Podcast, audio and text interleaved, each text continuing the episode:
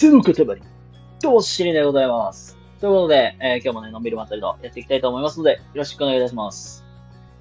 はい。で、今日はですね、何を話すかというと、問題解決能力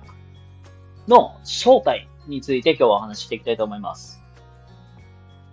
はい。えっ、と、皆さんもね、なんかこの言葉って絶対聞いたことあると思うし、なんか社会人になったら問題解決能力ぐらいきちんと持ちなさいよみたいな。なんかそんなことね、よく言われると思いますが、あの、皆さんの思う問題解決能力って、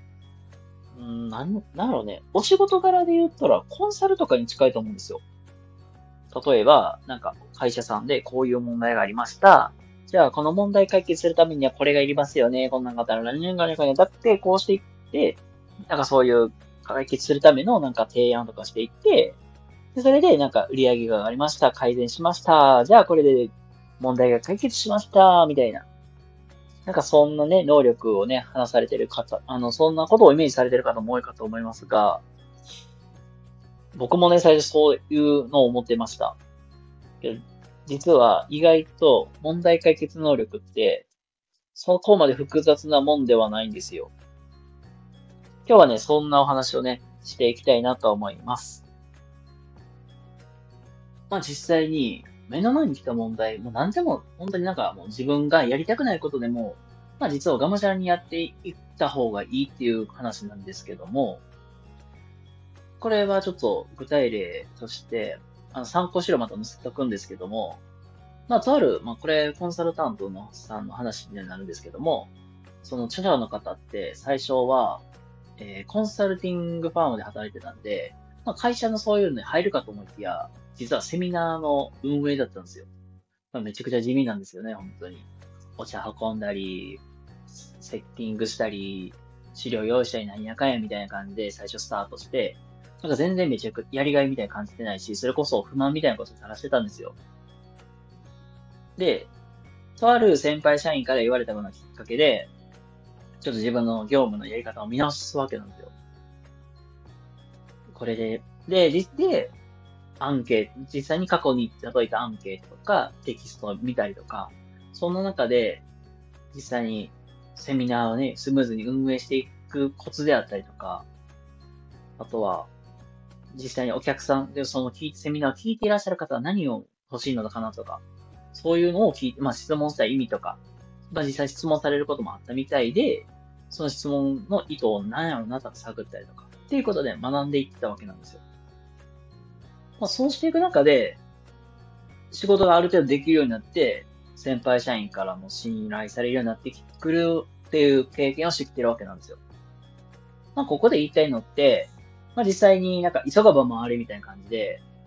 まあ実際になんか関係ないことでも、うん、業務からもなんか離れていようが、まあそこから学べることっていうのは実際たくさんあると。そこでたくさん学んでいくことが、まあ、実際仕事で成功していく上での近道になるのかなっていう話なんですよ。まあこの話よりも、もうちょっとわかりやすい例で言うと、アフガニスタンで医療活動してた中村哲さんっていう方の話もすごく、なんかわかりやすかったんで、これもちょっとね、引用させていただきたいんですけども、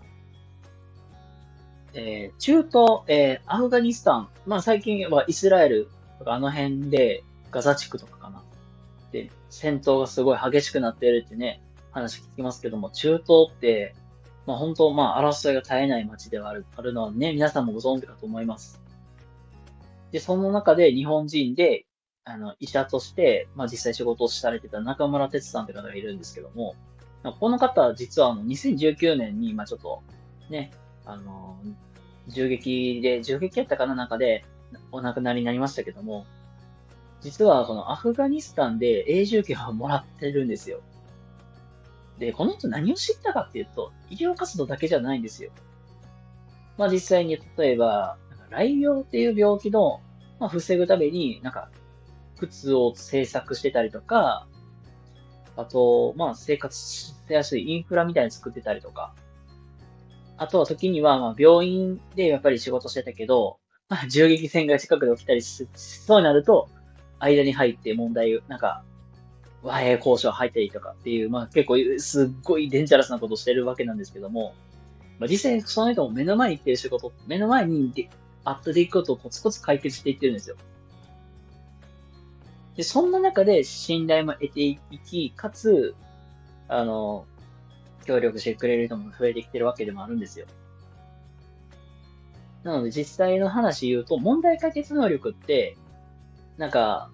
かっこいいイメージあると思うんですよ。会社でこんな問題がある、集客の問題がある、だからこれを解決しようって。いやそんなイメージじゃなくて、実は、